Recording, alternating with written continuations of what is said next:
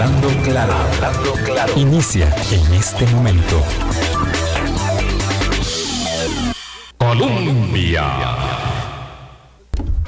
Con un país en sintonía, 8 en punto de la mañana. ¿Qué tal? ¿Cómo están? Muy buenos días, bienvenidas, bienvenidos a nuestra ventana de opinión. Qué gusto eh, compartir con ustedes una semana más. Además, en un momento crucial en el que, dichosamente, eso lo estaba pensando ayer, eh, Álvaro, eh, eh, dichosamente nosotros podemos decir que como es costumbre, como es costumbre, ¿verdad? Porque a nadie le sorprende, a nadie le parece un hecho sin igual, aunque resulta sí ser significativo, porque el simbolismo en la política es muy importante. Como es costumbre, pues hubo cambio de autoridades para el cuatrienio legislativo 22-26 y entonces asistimos a una eh, ceremonia que tiene mucho de ritual, pero también mucho de, eh, digamos, eh, sentar derroteros iniciales, luego todo se va calibrando mucho y la fiesta dura pues lo que dura. pero lo cierto es que eso es lo que vamos a conversar hoy con Daniel Calvo, que es un experto en el análisis parlamentario, tiene mucha experiencia. Eh, y, pues por ahí vamos eh, iniciando una semana muy interesante donde vamos a tener mucho de qué conversar ahora y en adelante hasta la toma de posesión el próximo domingo. Otro de los acontecimientos por dicha habituales de la institucionalidad democrática nuestra. Álvaro, ¿qué tal? Fin de semana trabajando. Fin de semana trabajando y viendo llover, por supuesto. Vilma, buenos días a usted, buenos días a todos ustedes y todos que nos acompañan, arrancando semana en, fecha muy política, porque es posterior a la, jornada de ayer, primero de mayo, con la elección del directorio, pero no tanto la elección del directorio, sino la entrada completa de los nuevos diputados, por supuesto con la confirmación, como se preveía, de la presidencia en manos de eh, don Rodrigo Arias, del Partido Liberación Nacional, y además hoy, 2 de mayo, que el presidente Carlos Alvarado presenta su último informe ante la Asamblea Legislativa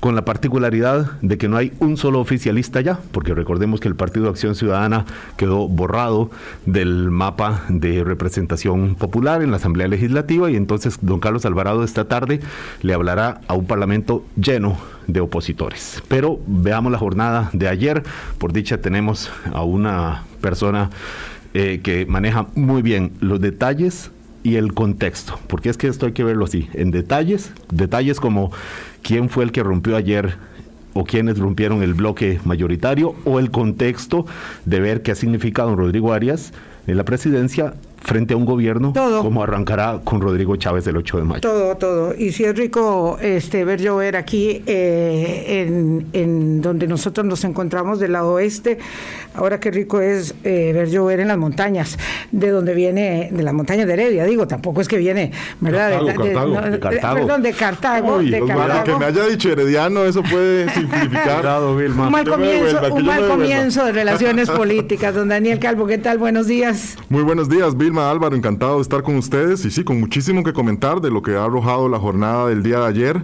con algunas interrogantes de lo que pueda hacer el acontecer a partir de ahora en la Asamblea Legislativa y bueno, dispuesto a analizar aquí con ustedes y, tomarnos un cafecito. Muy bien, ya está listo el café de la mañana, por dicha. Ah, para empezar, porque eh, hay muchos hilos de donde se puede tomar la madeja, me gustaría eh, un, elemento que comentaba Álvaro, y es eh, la contundencia afirmación de reconocimiento de liderazgo político que el Congreso le otorga a, Rodrigo Arias Sánchez en la elección de ayer. Eh, digamos, dejando de lado, ahora lo veremos también, los ejes, eh, digamos, temáticos eh, que componen la agenda de prioridades de la oposición y que evidentemente adopta la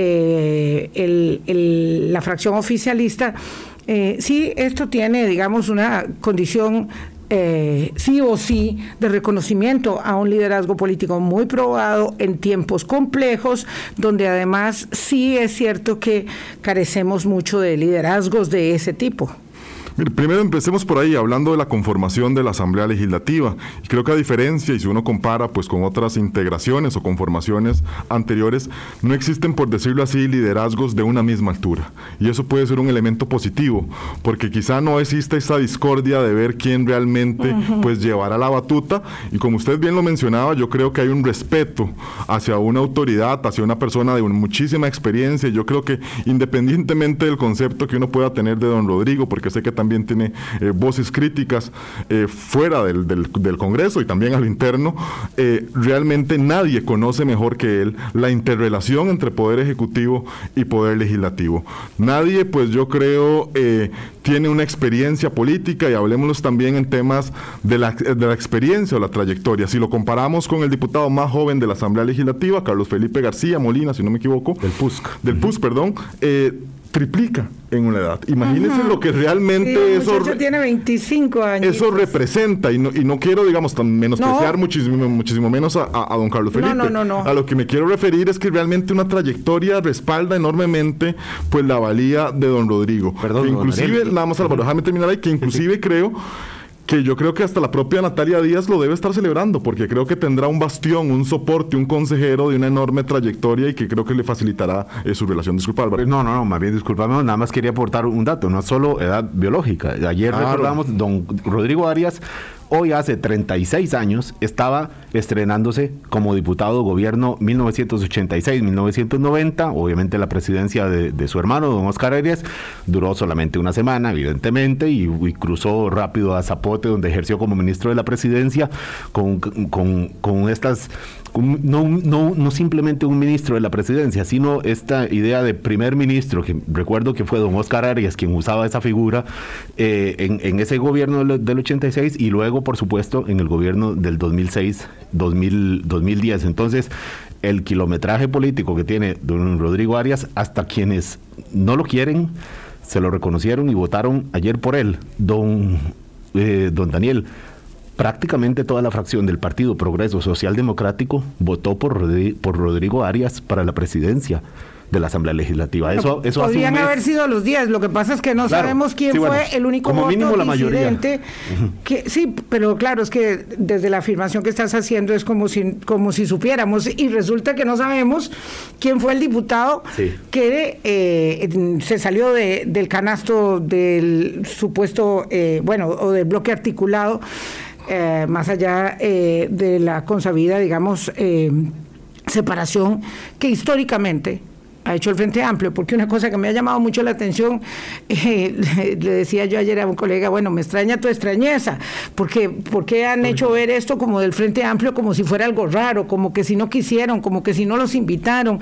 Nunca en la historia eh, desde que el Frente Amplio es, eh, tiene representación política, ha estado haciendo parte de un acuerdo, de una alianza en el directorio legislativo, y usted me corrige si no es así, eh, porque es parte, digamos, de su puesta en escena, y me parece que no, se hubiera visto rarísimo que el Frente Amplio hubiera suscrito un acuerdo de esta naturaleza.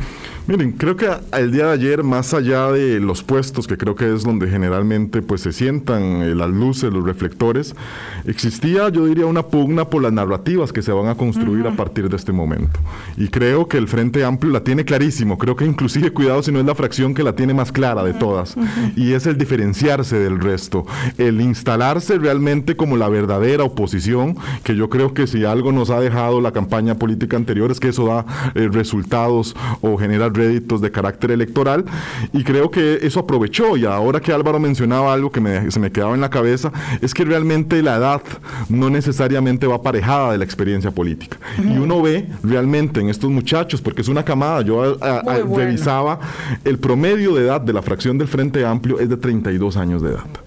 Realmente uno lo que ve es una nueva camada de liderazgos, gente bastante preparada, o por ejemplo les menciono el caso de Jonathan Acuña, que yo creo que dará muchísimo de qué hablar por su mesura, por su prudencia respecto quizá a liderazgos de antaño del propio Frente Amplio, y creo que eso genera un buen sabor de boca, eh, genera también confianza en esa fracción, que yo creo que, eh, que te decía, fue quizá el que la tuvo más clara, y será el único que podrá decir de cuatro años, bueno, dentro de unos tres años y medio, cuando estemos en lo más y mejor de la la campaña política electoral, a mí no me podrán acusar de cogobierno. Porque ayer con lo que sucedió, yo creo que también algunos pierden de vista o quizá no aprendieron la lección de lo que sufrieron en campaña eh, política electoral, de que realmente serán cómplices, ya sea, ojalá sea del éxito de don Rodrigo Chávez, creo que eso es lo que decíamos todos los costarricenses, pero si le va mal a Rodrigo Chávez, creo que también pues cargarán con alguna parte de esa responsabilidad y creo que esos cálculos estaban ayer a la orden del día y era de lo más importante de analizar con letra ah, Interesante, porque esto lleva al planteamiento y tal vez como nosotros estamos en el ajo todo el fin de semana metidos en eso,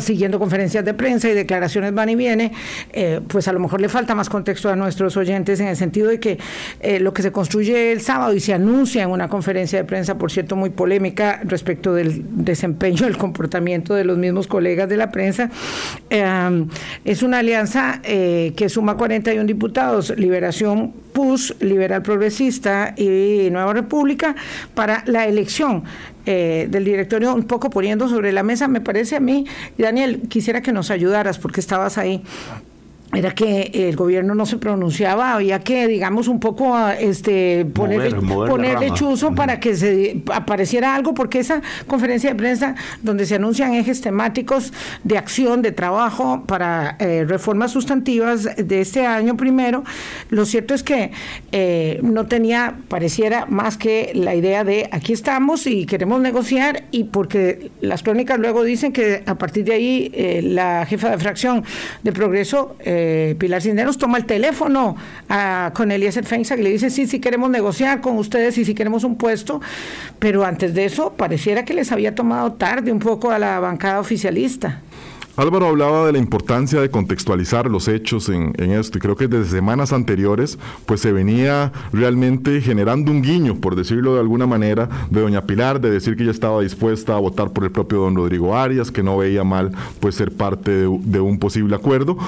Y a mí me parece, puede ser una interpretación muy propia, ustedes podrán discrepar conmigo, quienes nos escuchan, de que realmente era, eh, si bien ahorita podemos también entrar a desmenuzar lo que fue esa conferencia de prensa que generó también mucha polémica, creo que era enviar una señal de decir, bueno, tenemos aquí un bloque de 41 diputados y entienda que es que nosotros no nos vamos a unir con usted. Si usted quiere, se viene a únase con nosotros. Y para allá vamos, si quiere se sube en el bus. Exactamente. Eh, ¿Verdad? ¿Y qué fue lo que hizo finalmente el partido eh, oficialista? a partir del próximo 8 de mayo, todavía no, son estrictamente oficialistas, pero el, Progreso Social Democrático sí efectivamente dijo, ah bueno, si de por sí vamos para, para ahí, pues, pues me subo, no, no tiene ninguna posibilidad de impedir y mucho menos jamás iba a verse a juntar, iba a juntarse con Frente Amplio, que era la única agrupación que estaba fuera de esa alianza, para negociar algo, ¿verdad? Estaban como, como en, lugares muy diferentes, Daniel. Sí, yo, creo que se vio en la obligación de, ceder. Yo creo que ya también en alguna medida pues había hablado la posibilidad de que Luz María Alpizar, que a fin de cuentas se termina de confirmar, fuera la persona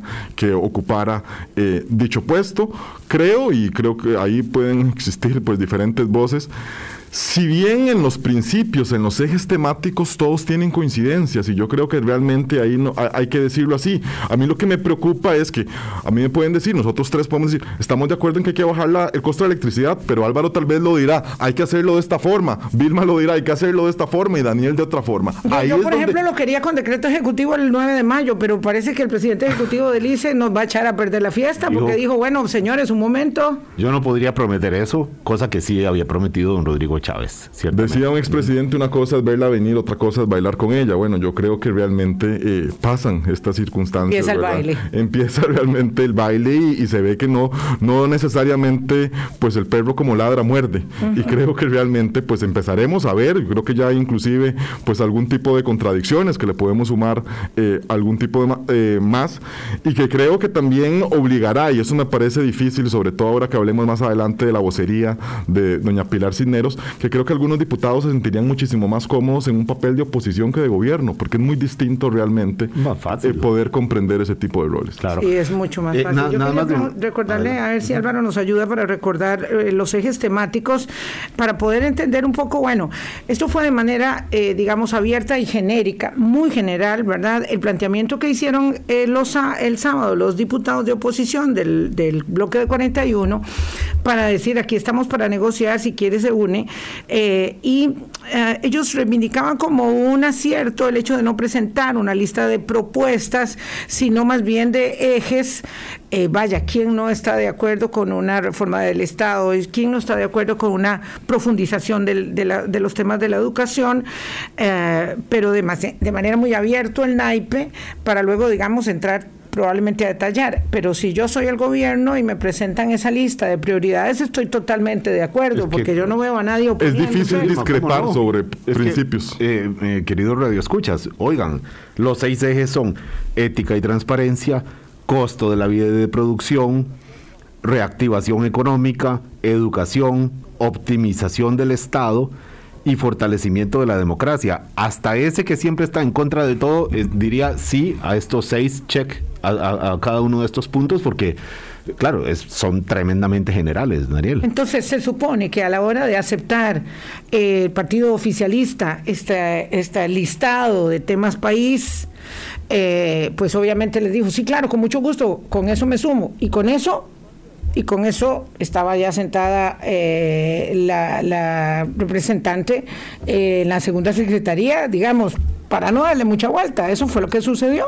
Sí, y hay un tema que yo creo que también altera todo este tipo de negociaciones, y es que la dinámica parlamentaria ha cambiado por un hecho relevante y que es histórico. Por primera vez un poder ejecutivo tendrá el manejo de la agenda en los tres meses. Entonces imagínense que yo soy una fracción, yo quiero poner mis prioridades, pero realmente me las tengo que tener guardaditas o no sé si al fin de cuentas el poder ejecutivo me las va a convocar o no. Y creo que había realmente un temor de algunas fracciones de, por decirlo así, no, no estar mal acostumbradas en alguna medida o las que ya tenían pues participación previa, a decir que ellos eran los que instalaban la agenda. Hoy estamos ante la expectativa de que realmente el gobierno es el que la va tendrá que definir y la tendrá que definir no hoy, sino a partir este del próximo es un elemento muy positivo, este Daniel, desde mi perspectiva. No sé si coinciden ustedes, un elemento muy positivo del inicio de, de una administración. Es decir, uno no puede tener un ejecutivo, eh, sea cual sea, entrando ya de una vez como un poco amarrado con eh, las iniciativas de ley y ahora con este cambio en la estructuración periódica de las sesiones ordinarias y extraordinarias, eso le da al gobierno este, una, mm, digamos, posibilidad de marcar la ruta, siempre que la tenga clara, por supuesto, porque pues, si el que no sabe para dónde va, cualquier pues, puerto le, le conviene. Correcto, y aquí yo creo que también hay que mencionar que, no sé, muchísimos años atrás, en anteriores administraciones, pues creo que éramos injustos con una calificación de los primeros 100 días de gobierno cuando realmente el gobierno no tenía esa injerencia, no tenía realmente esa posibilidad de marcar derroteros, como dice Vilma, de, establecer sus prioridades. Y creo que eso pues eh, complicaba. Inclusive recuerdo cuando Eduardo Cruchan, que fue el, que promovió esta reforma constitucional, la explicaba o tenía en su exposición de motivos justamente eso. Ahora yo quiero hablarles del tiempo efectivo de realmente esos tres meses. Miren, recordemos que tenemos, tendremos prácticamente este mes frenado en alguna medida porque todavía está la conformación de comisiones. A mí me encantaría y en los deseos o en la lista del niño que yo le hago a este nuevo directorio es que ojalá puedan resolver la conformación de comisiones lo más rápido posible y no que no nos tengamos que esperar hasta el veintipico. Pareciera que la luna de miel tiende a eso. El mes de mayo. Bueno, yo esperaría que sí, Además de que las fracciones ya inmediatamente, con una vez que son electos, se van imaginando, yo quiero estar en esta comisión, yo quiero en esta. Claro, y ahí ya está uno se imagina, uno se imagina, claro, Eliezer Feinsack sabe dónde quiere mandar su gente, eh, tiene que negociar con ellos mismos, este Fabricio Alvarado igual, digamos, hay como eh, liderazgos muy, muy fuertes para el primer año. Y temáticos. Muy, muy fuertes, claro, entonces pareciera muy claro los derroteros para eh, que los jefes de fracción lleguen cada uno con su lista y se sienten con el presidente, ¿verdad?, de la asamblea y decir, bueno, ya tengo aquí porque el presidente de la asamblea le va a decir, señor, hágame el favor y me dice que cuáles son las prioridades de sus, de sus diputados, no va a negociar uno a uno. Esto, además, yo creo que hay que decirlo, Daniel, este es el primer día del primer año de la legislatura. Aquí todos son amores, eh, vamos a ver si son buenas razones, pero todos son amores, estamos de luna de miel. Esto es así en la política. Veremos cuánto dura, porque creo que hablabas de la, de la temporalidad o de que realmente vaya a ser una luna de miel bastante reducida, quizá como estábamos acostumbrados. Y es que yo creo que también, y Álvaro lo mencionaba, me parece a la perfección al inicio, hay que poner el contexto, hay que recordar que más de un 70% de los costarricenses, 35, no votaron por realmente por Rodrigo Chávez y estarán cuestionando. Y alguna gente que votó por Rodrigo Chávez, también hay que decirlo así, fueron con votos prestados. No querían que Rodrigo Chávez fuera el presidente, pero sí querían evitar que que José María Figueres pues pudiera resultar electo. Y creo que hay que comprenderlo con esa normalidad, con esa frialdad de poder entender el mensaje y yo creo y esperaría que el propio Poder Ejecutivo pues tenga la humildad de reconocer eso. Eh, don Daniel, vos apuntaste algo que me parece que es clave para muchas personas que ayer, bueno, las personas que ayer siguieron esta jornada, que probablemente no serán muchas, porque era domingo. el planeta de la política, eh, diría Roberto Gallardo. ¿Qué gana, qué ganan la, estos grupos opositores abriéndole, poniéndole una silla en el directorio al, al, a la fracción oficialista, a la fracción del gobierno de, Rodrigo Chávez? Este punto, por, por eso quiero subrayarlo, ya usted lo dijo, pero quiero enfatizarlo. Es la posibilidad de que les convoquen algunos proyectos que, llevan listos. Ayer ya se conocieron algunos que mm, serán polémicos, por ejemplo, este que, fue de la campaña de don José María Figueres, lo presentó don Francisco Nicolás, diputado de Liberación Nacional por la provincia de Punta Arenas, para utilizar un tercio del ROP, del 30% de los fondos del régimen obligatorio de pensiones, para que las personas paguen sus deudas, cosa que es súper polémica, yo diría adversa, pero bueno, eso es una opinión, ya habrá una discusión, pero ya había como una carrera por ver quién presentaba el primer proyecto. Bueno, este es el primer proyecto, imagino que habrá alguna presión para que el gobierno de Chávez le convoque, o doña Natalia Díaz, en, su figura de ministra de la presidencia, le convoque en ese proyecto. Bueno, hay decenas de proyectos convocados. Álvaro, sobre eso yo creo que quisiera hacer el hincapié que mencionaba minutos anteriores. Yo creo que había una ansiedad de las fracciones de oposición de por primera vez ellos no poder controlar la agenda y estar a la expectativa o estar eh, condicionados a que fuera el Ejecutivo. Y creo que eso en alguna medida,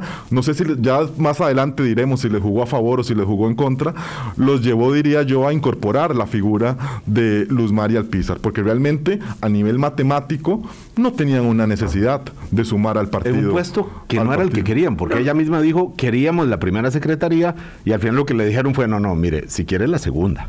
La primera no. pero ambas secretarías, digamos, son, son, de peso, son, de, peso, y eso es fundamental. Eh, claro, eh, en todo caso, doña Pilar Cinero dijo que estaba feliz con el resultado, eh, pero bueno, ya sí, como no.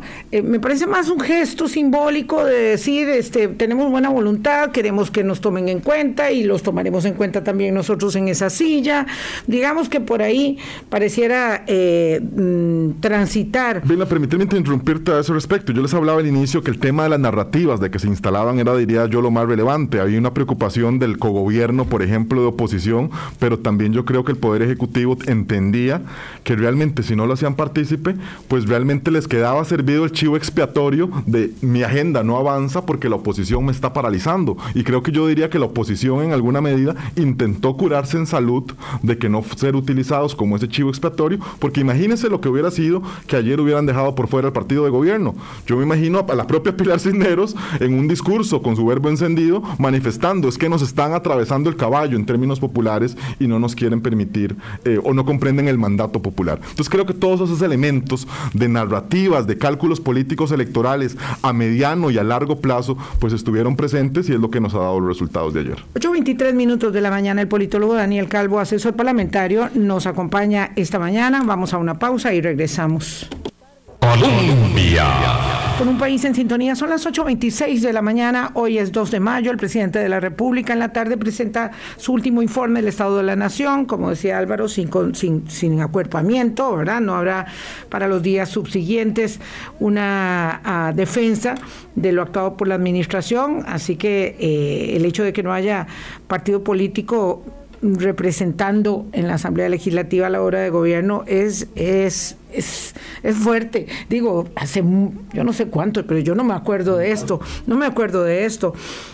Eh, vamos a ver, ¿Cuánto tiempo dura una alianza? He escuchado desde personas que han dicho, bueno, aquí hay 41 diputados y esto va para cuatro años. Eh, y pareciera eso desconocer la realidad de la fragmentación política que vivimos. Eh, y si bien es cierto, solo tenemos solo eh, seis fracciones parlamentarias, esto en cualquier momento se hace de ocho, de nueve, de diez, de, de los que sean, porque también el transfugismo está a la orden del día y el que no va quedando contento va haciendo casa aparte, con lo que ya se ha demostrado que reditúa hacer casa aparte y hacerse uno su propio jefe, el emprendimiento independiente que sin embargo tiene el salario asegurado. Miren ustedes que, por ejemplo, en la, en la jornada del día de ayer, si bien sí existía un acuerdo, un consenso, yo diría, bueno, desde ese bloque, existía solo sobre la figura de Rodrigo Arias. Cuando fuimos viendo el resto de figuras, prácticamente se iba erosionando en el tiempo, ¿verdad? Y se iban perdiendo diputados, que creo que eso es la gran, de las grandes interrogantes que quedan y que está justamente ligado con eso que mencionas, Vilma, de cuáles serán los próximos diputados independientes. Nosotros ayer en, en el Congreso, pues amigos y demás, hacíamos casi que una quinela diciendo, bueno, ¿quién va a ser el, el primer diputado en declararse independiente? Y lo decíamos así, perdonen que lo utilicemos pues con algún sentido, digamos, de, de, comicidad, era porque creo que estará a la orden del día, creo que no, no pasarán muchos meses Cuidado si no semanas para que empecemos a ver ya los, eh, los primeros diputados independientes. Recordemos que la anterior eh, Asamblea Legislativa culminó con 14, con el caso de Jonathan Prendas ahí eh, peleado con Fabricio Alvarado, con ese conflicto el último día justamente de actividad legislativa, y, pero diría yo que eso va a ser un tema que va a estar a la orden del día. Y también pongámosle nombres y apellidos. ¿Dónde es que uno visualiza que van a estar principalmente esos casos de transfugismo? Yo diría que en la fracción de gobierno. ¿Por qué? ¿Por qué, Daniel? ¿Por qué en la fracción de gobierno puede considerarse. Tengo algunos elementos, lo quisiera que usted, que tiene obviamente una... Eh, una observación al detalle, además un estudio de la ciencia política, ¿por qué ¿Es acaso por ser un partido tan nuevo o tan pocas... Álvaro, yo creo que hay que ver el origen de dónde provienen sus diputados. Y aquí utilizo una símil futbolística que no me he cansado de repetir. Si uno visualiza realmente la integración o la conformación del Partido Progreso Social Democrático, viene a ser algo parecido a Sporting San José. Es decir, son fichajes de otros partidos políticos que están hoy representados ahí. y, hagamos el repaso. Si quieres, hagamos el repaso. Ahí, Julio Ubaldo Agüero, Fuerza Democrática de San Paradeña. Bueno, Pilar Cineros no tenía pues la actividad política. Eh, Luz María Alpizar, secretaria general del PNG, hoy constituida ahí. Alexander Barrantes y Paola Nájera. Del PNG es el partido eh, Nueva, generación. de Sergio Mena. Correcto. El, caso de Alexander Barrantes y Paola Nájera con un pasado en el partido Acción Ciudadana. Barrantes por 20 años. Por 20 años, candidato a diputado, por ejemplo. Eh, Adacuña, por ejemplo, con un pasado en una administración social cristiana. Creo que don Abel Pacheco fue eh, que ya participó activamente. Y realmente Daniel Gerardo Vargas, ese diputado que ganó por dos votos y que ha sido como la sorpresa, el último en colarse a la Asamblea Legislativa, por el curioso nombre del partido de Nicoya, así se llama también su partido de carácter local y era el candidato a una alcaldía. Es decir, todos provienen realmente de diversas fuerzas y creo que realmente pues unir o esa amalgama de agrupaciones con diferentes sentidos, Manuel, Manuel Esteban Morales, si no me equivoco, del Partido Unidos por Costa Rica, realmente poder mantener esa cohesión, creo que también un elemento que, que quizá eh, aletargue esa, esa eh, dispersión que estamos casi que ya pronosticando es que tuvieron el poder. Yo creo que el poder cohesiona de momento. Pero cuando ya ese poder se vaya erosionando en el tiempo, vayan surgiendo pues los principales ahí, inclusive ya algunas contradicciones entre la propia Pilar Cisneros y los, y los vicepresidentes de don Rodrigo Chávez. Yo creo que ya veremos, cuidado si no, eh, versiones de Otón Solís en el gobierno de Luis Guillermo. Es decir, que los propios diputados de la fracción de gobierno, cuidado si no terminan por... Lo dijo ayer, lo dijo ayer Pilar Cisneros con todas las palabras. Terminan por convertirse en el, en el principal... Fiscal indoblegable. fiscal, ¿verdad? Indoblegable. Ahora, hay que entender esto, ¿verdad? Eh, nombres que cita Daniel Calvo con, con el conocimiento que él tiene ya nombres desconocidos para nosotros, caras desconocidas. Yo tengo ahí eh, una especie como de mapa con todas las caras para ver si me las puedo ir aprendiendo. Y bueno, termina un gobierno y a veces uno no se, terminó de conocer las caras eh, de los diputados, ¿verdad? Porque evidentemente no todos tienen el mismo performance. Pero lo cierto es que hay que entender una cosa que para mí fue muy relevante cuando hubo elecciones en la jefatura de fracción del Partido Progreso Social Democrática. Eso rompió las formas. Usualmente, porque hay que comentarlo, y, este, y eso es lo apasionante del análisis y de la observación. Usualmente en el primer año las jefaturas de fracción son de consenso, La, la, la, la, camada de diputados le entrega el mandato a uno al que se le reconoce el liderazgo, eh, digamos, más o menos incuestionable. En la bancada Progreso hubo una elección. Y si yo mal no recuerdo, era 6 a 4. Esa elección fue 6 a 4, o sea, ahí no hubo eh, digamos, la costumbre parlamentaria, político-parlamentaria, de, de, hacer una elección por consenso, 6 a 4, 4 Luz María Alpizar y 6 Pilar Cisneros. Ahí se dividieron las lealtades para aquellos que consideraron que era con don Rodrigo y para aquellos que consideraron que Pilar los había llevado a ser diputados porque sus eh, nominaciones estaban acompañadas en aquellas enormes vallas por la cara de doña Pilar, por, por la figura de doña Pilar Cisneros, y se partió eso en dos. Y eso, y eso hay que tomarlo siempre ahí a, pie de página, Daniel. Vilma, qué dicho que traes eso a colación, porque eso creo que nos permitirá explicar muchísimas cosas a futuro. Y otro elemento que yo creo que es importante también traer a colación, ayer algunos medios de comunicación lo reseñaban, es que el diputado Julio Waldo Agüero, mejor conocido como Waldo, no fue partícipe del desayuno previo a, la jornada del día de ayer. Y es que también pongamos elementos de contexto que hablaba Álvaro. Recordemos que Álvaro, eh, perdón, que el diputado eh, Julio Waldo Agüero es el papá de la muchacha que se ha visto relacionada con el tema del financiamiento electoral y que yo creo que ya ha ocasionado pues un cisma importante y que fue pues un tema de discusión en, cuanto al financiamiento político. Entonces ya uno empieza a observar justamente pues esos pequeños roces, esas pequeñas eh, cositas chiquiticas que se pueden volver muy grandes. Yo tengo que decir, perdón, Estamos hablando que llamé que mediante la periodista de un Waldo Agüero, diputado eh, oficialista, le pregunté si era... Todavía oficialista. Eh, sí, bueno, además todavía no, porque todavía no empieza el 8 de mayo, pero bueno, en principio oficialista. Sí, fue él el que se salió del acuerdo de que más o menos debía alcanzar en, la pura teoría eh, ¿cuántos? Eh, bueno, el, acuerdo mayoritario de ayer 31. Eh, y lo que me contestó es que no, que de hecho con bastante, pues, como, como con alguna molestia de que se sospeche que él pudo haber roto un acuerdo. Eh, claro, aquí la pregunta es, ¿quiénes fueron esos dos o tres votos, según qué, qué, qué cargo se estaba eligiendo, que se salieron de ese gran acuerdo al que, eh, repetimos, se sumaron Liberación Nacional, Nueva República, Liberal Progresista, em, Partido Progreso Social Democrático y el PUSC, ¿verdad? Entonces, todavía están esos eh, en el ambiente y, y por tanto eso que mencionaba usted de la idea de quiénes serán que se zafaron y que que puede ser un indicio de que se vayan a pronto a cambiar la camisa o a ponerse una camisa propia de independientes. Y pareciera que desde lo que afirmaba Daniel Calvo, eh, en, en términos de la instalación de las narrativas, eso realmente es lo, importante. Ya veremos quién se va a ir soltando eh, del canasto, pero ayer mismo Liberación Nacional y Progreso Social Democrático dijeron, mío no es, el que se salió del canasto no es mío eh, Para ir marcando ahí la, la, situación. Vamos a ver, Nueva República también tendrá algún problemilla, algún problemilla, porque está con una herida grande que están disimulando, ¿verdad? De cara a que cuando uno tiene la fiesta, si uno está peleado con el hijo o el hijo con uno, pues uno hace la buena cara y después el pleito continúa, pero Nueva República tiene una herida abierta muy reciente, es decir, se trata de el quiebre con los hermanos Prendas, que no es poca cosa, ya son historias casi por el momento, hasta que no los veamos ahí, no sabemos si en el nuevo gobierno, eh, pero, pero eh, en este momento eso todavía le debe doler a algunos, algunos que, que, están ahí en ese, en ese grupo, en fin. Sí, permitíme agregar también un elemento más de contexto sobre el tema de Nueva República y también aquí yo creo que hago la aclaración de que hemos mencionado que se quizás se sospecha en mayor medida del Partido Progreso Social Democrático, pero realmente ese voto pudo haber estado en otra, en otra fracción eh, política. Y en el caso de Nueva República que mencionas, creo que hay que recordar, y eso es un elemento que ahora si quieren que conversemos de curva aprendizaje, etcétera,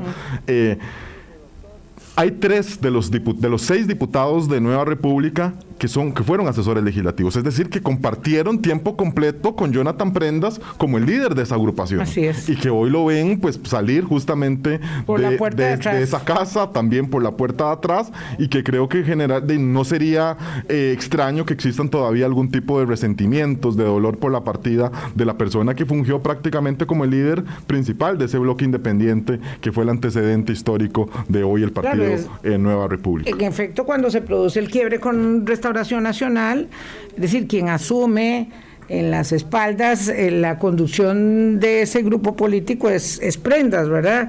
Y bueno, en fin, esto, esto es parte del análisis. Hay alguien, hay gente aquí que está molesta por el análisis que estamos haciendo, porque pero es que esto, esto es lo que es, digamos, esto es política. Esto no tiene que ver con el Partido Acción Ciudadana, esto no tiene que ver con don Rodrigo Adrias eh, y Liberación Nacional, esto es política. Y las alianzas son siempre coyunturales, son, eh, digamos, son débiles eh, tanto que ayer no se decía quién iba para qué puesto, porque claro, porque la, la, estamos construyendo confianza, entonces hasta que no se vean los números y los votos en la mesa, la gente no empieza a respirar y decir, sí, bueno, vamos con el segundo y el tercero y el cuarto puesto.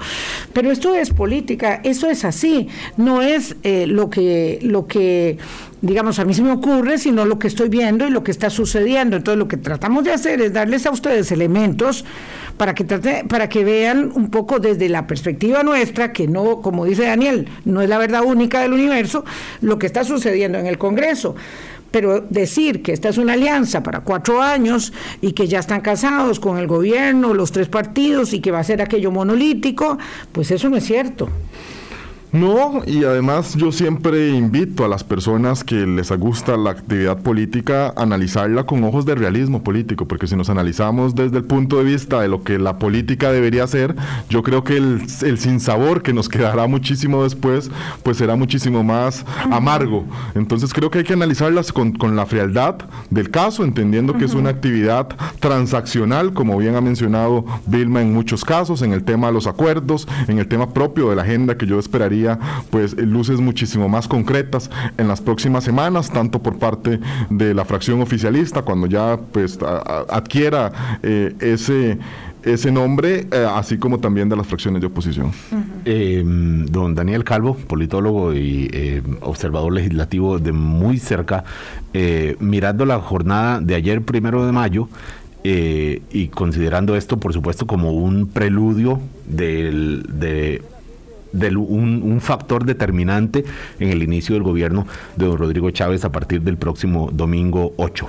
Vamos a hacer este corte para aprovechar un poquito más el tiempo del último bloque y ya venimos. Colombia. Con un país en sintonía conversamos hoy con Daniel Calvo, politólogo, asesor parlamentario. Ah, vista la circunstancia que tenemos, eh, los resultados de la alianza, los buenos propósitos por todos externados, ¿verdad? ¿Quién no elabora eh, el discurso a partir de los intereses de la patria y del mejor empeño de sumar esfuerzos? Eh, el asunto es que luego vienen a ponerse las cosas muy complejas, ¿verdad? Eh, este proyecto que señalaba Álvaro Murillo de la distribución piñata del ROP, cosa que yo evidentemente adversaré siempre, siempre, este, eso me parece un despropósito eh, y es una oferta populista de campaña de José María Figueres, hay que decirlo así, y presenta el proyecto un diputado que es incuestionablemente muy cercano de José María Figueres. Eh, ese tipo de cosas empiezan a, a ser muy complejo el panorama tanto como, por ejemplo, la propuesta de Fabricio Alvarado de reducir el impuesto al valor agregado, cosa que a nosotros, bueno, no sé a quién no le suena como a música en los oídos que le bajen el, el IVA, pero que el gobierno dirá no categóricamente por ahí sí que no, porque cualquier gobierno, vea lo que le pasó a Gabriel Boric en, Chile, aceptó dos veces la repartición del ROB y ahora que es gobierno dijo, pues obviamente por ahí no, y se le ha venido el mundo encima, eh, porque gobernar ya es otra cosa. Entonces, esto digamos, en, eh, de acuerdo con su experiencia, Daniel, hacia dónde, donde pinta, tenemos que esperar bastante tiempo o será cosa de poco tiempo para que se empiecen, digamos, a ver, em, eh, digamos, las limitaciones que un acuerdo endeble, que fue muy bueno en su resultado ayer, pero que es un acuerdo endeble, eh, digamos, se se abra por algún lado. Es algo que vamos, nos vamos a percatar en el cortísimo plazo y creo que al menos, digamos, quizá no lo sufra tanto el Partido Nueva República o el mismo el Partido Liberal Progresista porque tiene a sus líderes de campaña dentro de la Asamblea Legislativa. Pero en el caso de otras agrupaciones, lo cierto es que las bancadas se van a terminar, diría yo, desligando de muchas de las propuestas de campaña de quienes fueron sus candidatos. Yo no descartaría, por ejemplo, que pese a que sea Francisco Nicolás y que Vilma ha mencionado la cercanía que lo une con José María Figueres, yo no descartaría que en el Partido Liberación Nacional algunos diputados ya no vean bien el tema del ROP.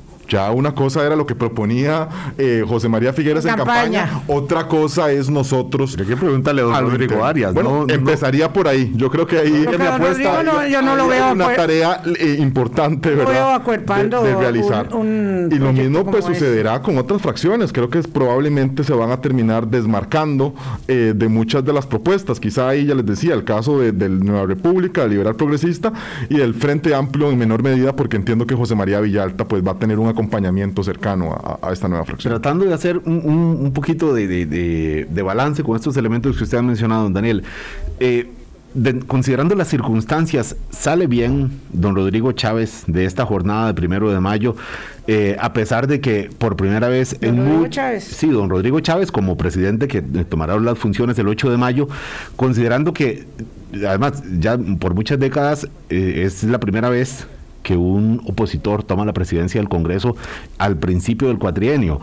Pero considerando esto que ya se veía venir, evidentemente, porque así estaban puestos los dados, eh, sale, sale bien para arrancar el 8 de mayo eh, dentro de las circunstancias de por sí adversas de, margen que tenía. Álvaro, completamente fortalecido. No, eh, aumenta el margen de maniobra que prácticamente lo tenía reducido a tan solo 10 diputados o menos, según la polémica que existe, a tener un bloque que al menos temporalmente, porque no sabemos cuánto durará el acuerdo, pues lo vaya a respaldar en una serie de decisiones importantes. Sí a cambio posiblemente de incorporar algunos otros otros temas en agenda. Pero es que hasta en eso termina ganando, porque hasta una persona que quizá le, podía, se le podía dificultar constituir una agenda, le están dando no solo un bloque importante en la Asamblea Legislativa, sino también le están delineando en alguna medida cuál es la agenda de prioridades que él debe definir. Así que yo creo que realmente eh, es un elemento de, de mucho beneficio para Rodrigo Chávez y también lo que te hablaba al inicio del programa no es que el presidente de la Asamblea Legislativa es cualquier persona, es que es Rodrigo Arias. Y yo creo que Rodrigo Arias, Natalia Díaz, debería comprender y debería tener pues la humildad de saber aconsejarse de una persona que nada, como nadie tiene experiencia política y que yo creo que mucho le podrá facilitar pues la interrelación entre Poder Ejecutivo y Poder Legislativo. Pero ahora mismo un votante de Rodrigo Chávez. Puede ser que ya la esté teniendo porque pues, ya, ya están en conversaciones, así que uno dice, bueno, debería tener porque muchas de las cosas que uno eh, elabora, hay que decir, y a mí me gusta mucho enfatizar en ello, uno las elabora desde, desde, desde afuera.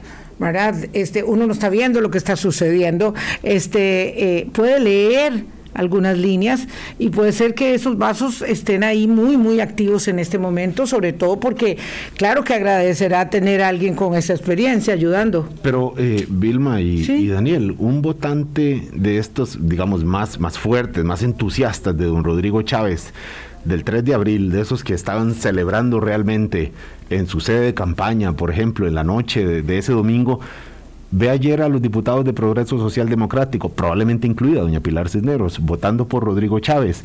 Y escucha ahora que doña, Natal, que doña Natalia Díaz puede verse beneficiada de que sea don Rodrigo Arias el que tome la presidencia del Congreso, no puede verse como, como un factor de, desilusión de quienes decían, bueno, vamos a sacar de, a Liberación Nacional de la toma de decisiones y de que sean ellos los que lleven el, el rumbo del país y ahora mismo pueden decir, pero ¿y entonces?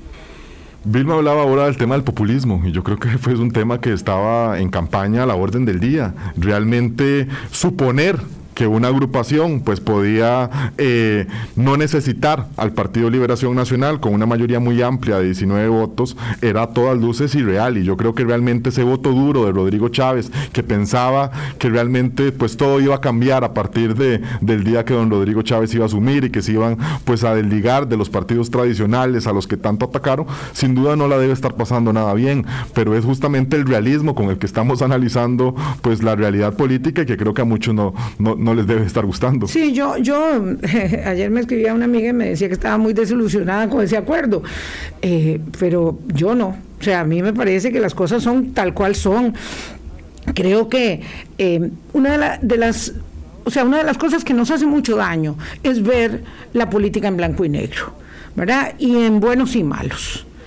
Eh, y lo cierto es que hay que construir mayorías, habrá que aprobar proyectos de ley, algunos nos gustarán, otros serán eh, medicinas amargas, ¿verdad? Porque eh, la situación de finanzas públicas está, está bien encaminada, pero estamos muy lejos, digamos, de haber resuelto nuestros problemas. Lo que hicimos no fue, fue por dicha no caernos en un barranco, este, pero hay que seguir adelante, hay que resolver temas muy, digamos, estructurales de, de la de la convivencia en la democracia costarricense y eso se tiene que armar con la mayor eh, parte de, los actores. Eh, yo no veo mal que haya un acuerdo y creo que, o sea, harían muy mal los opositores de decir ahora en adelante nos vamos a sentar aquí a obstruirle el camino. Y yo digo, particularmente las bancadas que nunca han estado en la en la en la no en la conducción política sino en la conducción gubernamental.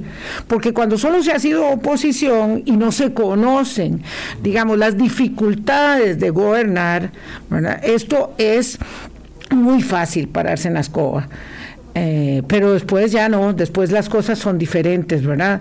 Es mucho más fácil para liberal progresista, digamos, desde mi perspectiva y con todo respeto, eh, no, lo, no sé cómo se van a desempeñar, pero es mucho más fácil ser oposición y asumir cómo debieran hacerse las cosas desde el gobierno porque no están gobernando ni han pasado por ese aro.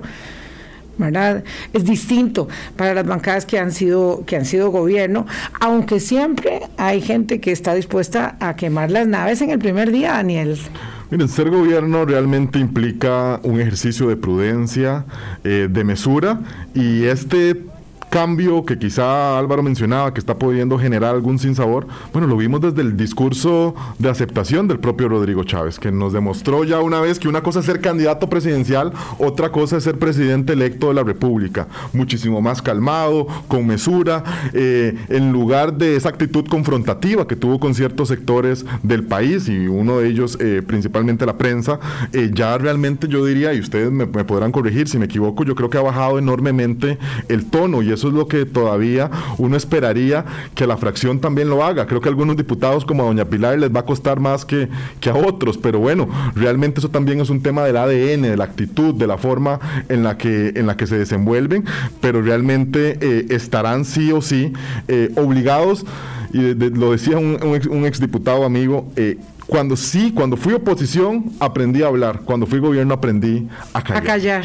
Y realmente eso es uno de los temas que ahora estará en veremos y que tendremos que analizar en la próxima dinámica de la Asamblea Legislativa. Qué interesante. ¿Qué, sigue ahora, don Daniel? Para efecto ya del ABC, nos quedan un par de minutos nada más para la audiencia, diría, bueno, y a partir de ahora... Eh, que obviamente queda esta semana, el ascenso al poder de don Rodrigo el próximo de domingo. Eh, ¿Qué se puede decir que es el paso siguiente después de la jornada de ayer? Mira, hablemos de los próximos días. Hoy el discurso de saliente del presidente eh, Carlos Alvarado. Tendremos martes y miércoles día de análisis de ese mensaje, que como bien lo decías, será histórico que no exista una fracción que vaya a defender ese mensaje. El día jueves, pues se han convocado algunos proyectos que me parece a mí de un carácter simbólico, porque realmente no tienen viabilidad pero me parece que Carlos Alvarado ha dicho, bueno, hasta el último día insistí, que no tren eléctrico, por ejemplo, que se convocó para el día jueves, que será el único día que se discuta, la ley de aduanas, algún otro proyecto de la agenda del Fondo Monetario Internacional,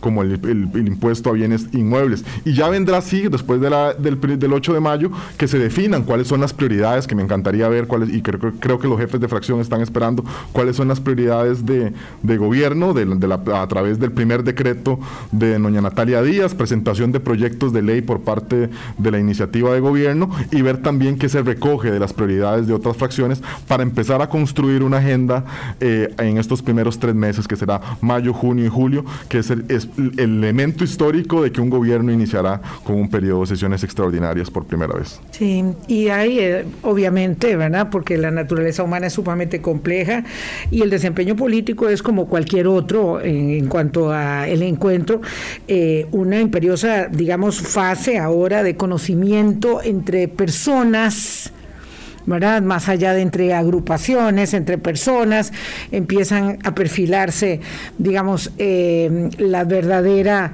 naturaleza de las motivaciones que están eh, llevando adelante a los grupos políticos y a esas personas que integran esos grupos, es decir, conocerse, ¿verdad? Asomarán las vanidades, este, un poco los celos, eh, hay gente que empieza a verse mucho y hay otros que quisieran que por qué no me hago notar un poco más, eh, en fin, todo eso que forma parte de intensos cuatro años eh, en, en, la vida legislativa que marcan el derrotero de nada más y nada menos que de un país también, el primer poder de la República. A mí me parece siempre apasionante. Yo por ahí estuve 11 años de mi vida en la crónica parlamentaria y siempre me parece que es de lo más apasionante y por eso Daniel disfruta tanto el trabajo que hace. Y además le pagan, Daniel, y además le pagan. Así es, me divierto, debo admitir que me divierto. Daniel, muchas gracias por haber venido. encantado. Felicidades a ustedes también, Día de los Trabajadores, no queremos pasar por alto los del sector público, privado, informal, los desempleados. Los sobreempleados, los subempleados en esta eh, situación de empleo peculiar que tiene el, país, no está de más recordar el valor del empeño, del trabajo, de la gratificación, del esfuerzo que hacemos todos desde nuestras propias zapatos. Buen día, buena semana para todos. Hasta mañana. Hablando claro, hablando claro.